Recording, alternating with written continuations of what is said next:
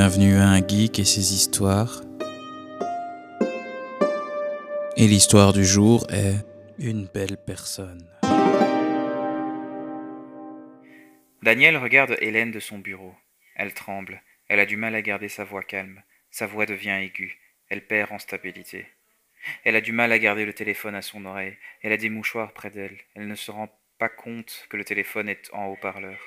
Elle ne se rend pas compte qu'elle ne doit pas garder ne doit pas garder le téléphone à son oreille. Donc elle ne se rend pas compte qu'elle ne doit pas garder le téléphone à son oreille. Elle ne se rend pas compte que tout le bureau entend la conversation. Mais, mais, j'ai fait de mon mieux. Ce n'était pas assez. Répond Janine à l'autre bout du fil. Janine travaille de trop aussi. Elle répond lentement, de manière mesurée.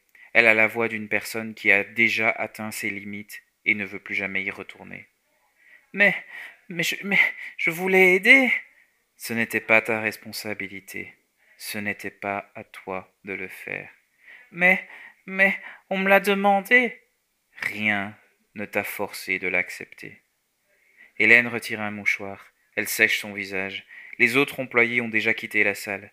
Ils ne veulent pas attendre. Entendre. Mais, mais, qu'est-ce que je dois faire? Je ne sais pas. Ce n'est pas ma responsabilité. Daniel continue d'écouter. Il n'a pas quitté le bureau. Il, s'est juste mis hors de vue. Hélène, se dit-il, pourquoi tu as voulu te donner à fond? Ce dossier était clairement une bombe à retardement. Ça ne pouvait jamais bien se finir. Mais, mais, comment on va faire pour les payer? Je ne sais pas. Je ne veux pas savoir. J'ai trop à faire. Je ne peux pas prendre plus sur mon dos. Tu, tu, tu, tu ne vas pas m'aider? Hélène, je ne sais pas. Qu'est-ce que tu ne sais pas? Hélène, je sais que je travaille trop. Tu sais que j'ai dû me reposer quelques mois.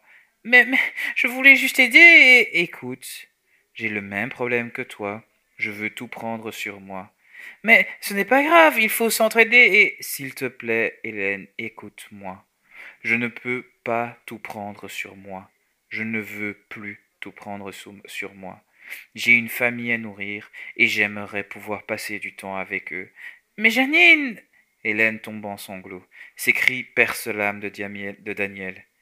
Hélène, je ressens. Enfin, donc, euh, Janine continue. Hélène, je ressens ta tristesse. Putain, je vais devoir faire le triste. Je, je, vais me faire virer Est-ce qu'il est réussi? Non, hein, il n'est pas convaincant. Soit, je vais me faire virer Peut-être. Je suis désolé. Janine la rassure. Le ton de Janine a changé. Elle ne tente plus de se protéger. Elle tente de calmer et rassurer Hélène. Nous sommes toutes les deux stupides. Regarde Daniel. Il fait le minimum. Il met la faute sur les autres quand on le questionne et regarde. Il va devenir le chef de notre équipe. Mais c'est pas juste. Je sais, Hélène. Nous aurions dû prendre exemple sur lui. Non, ce n'est pas correct. Je sais, Hélène, je. Je. Je veux juste te dire que. Écoute. Hélène, j'ai perdu des années de ma vie. Si tu te fais virer, tu auras l'occasion de recommencer à zéro. Prends cette opportunité.